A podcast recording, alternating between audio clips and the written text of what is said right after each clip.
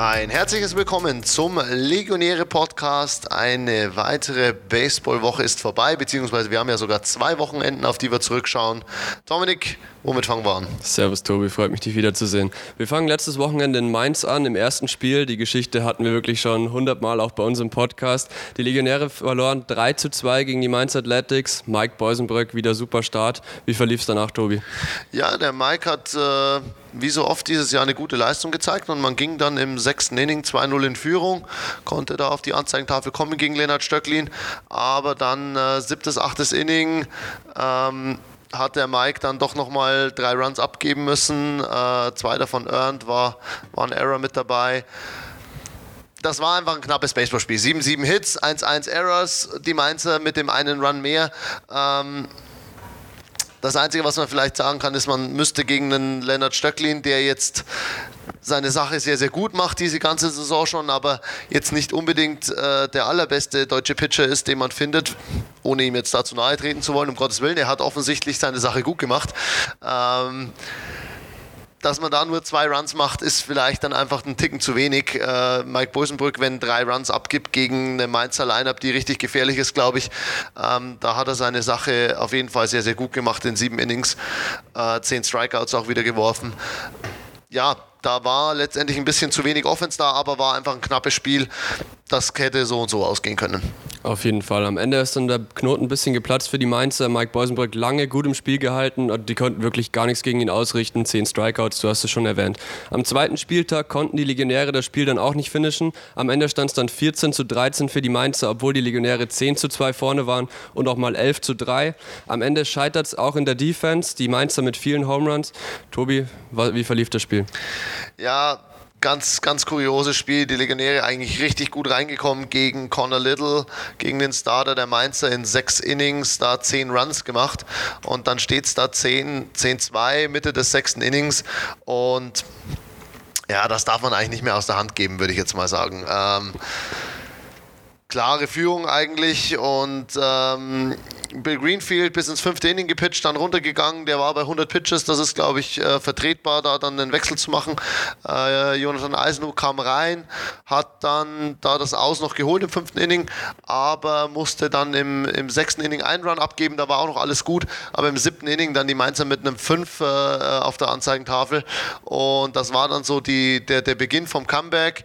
Im achten Inning kam dann Daniel Mendelssohn rein.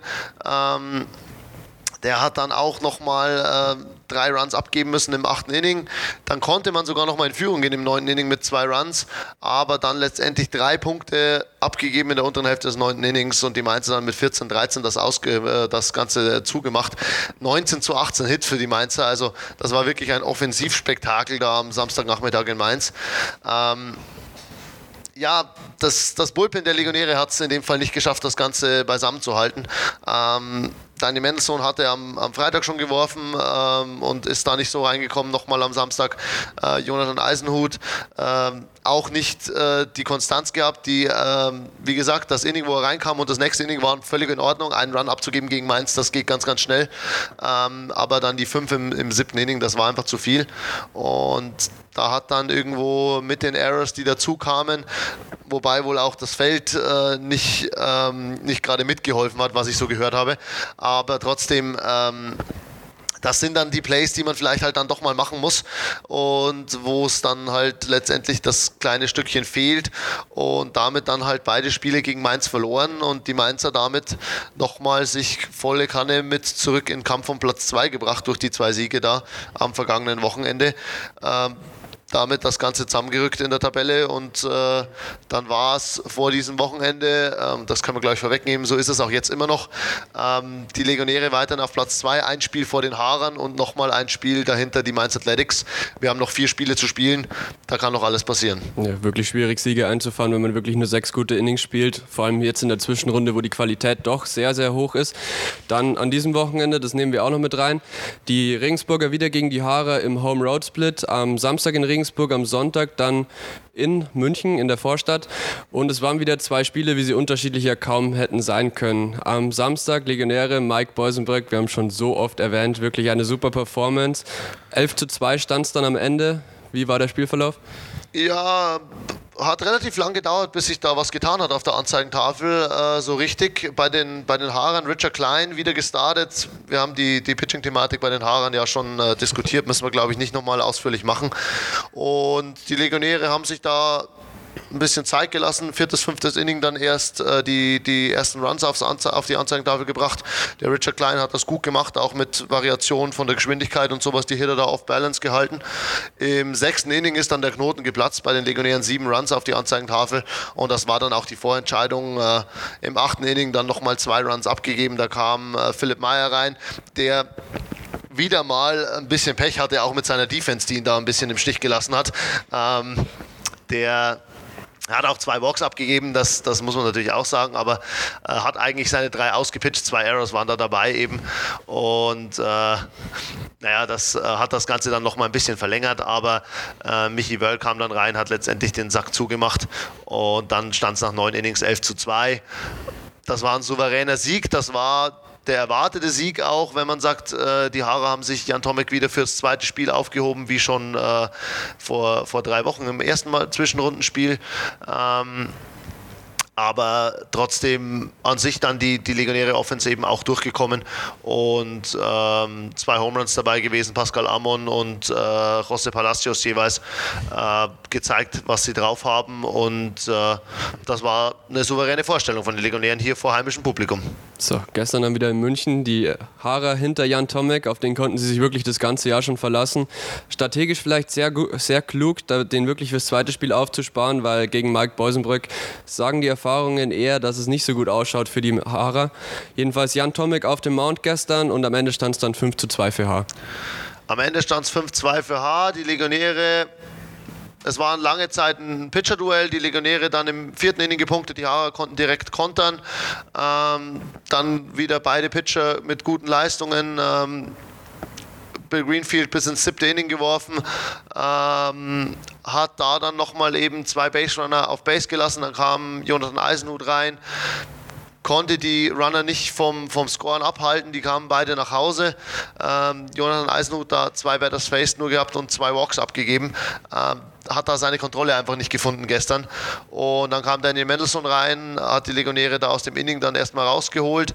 Dann stand es quasi 3-2 für H nach sieben Innings. Und dann mussten die Legionäre im achten Inning nochmal zwei Runs abgeben und haben es einfach nicht mehr geschafft, äh, ihrerseits nochmal zu punkten. Im neunten Inning Lukas Steinlein dann den, den Deckel drauf gemacht für die Haarer.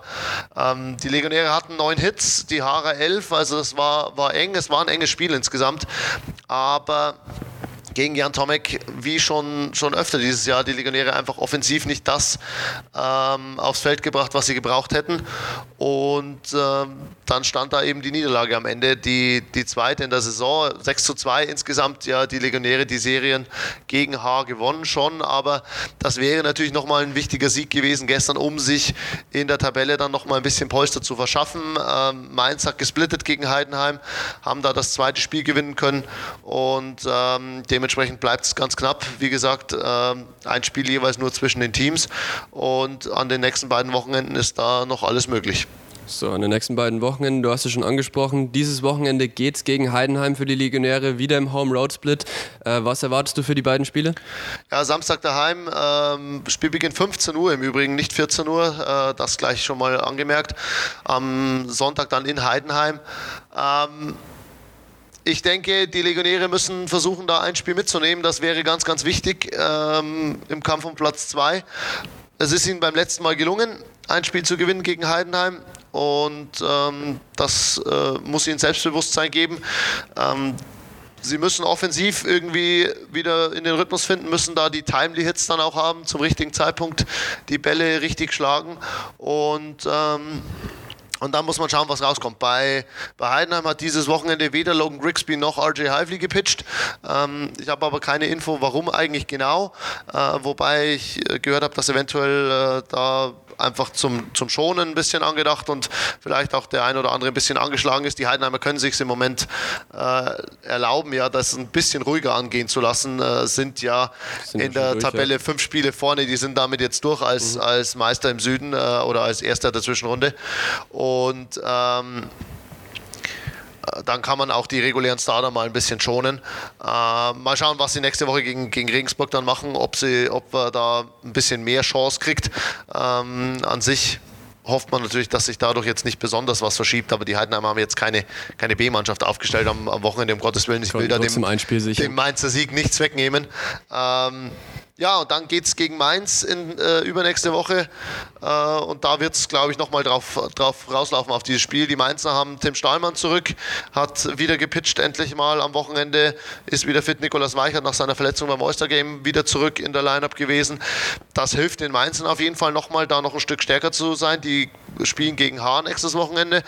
Ähm, ja, da muss man sehen, wenn die Mainzer da beide gewinnen und die Legionäre gegen Heidenheim kein Spiel holen, dann sind die Mainzer gleich auf mit den Legionären und dann wird es wirklich ein ganz, ganz enges Ding am letzten Spieltag ähm, um die Entscheidung.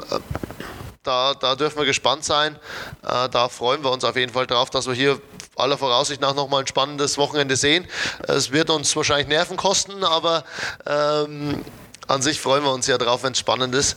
Und ähm, der Rest der Zwischenrunde verspricht auf jeden Fall noch äh, gehörig äh, und mehr als genug Spannung.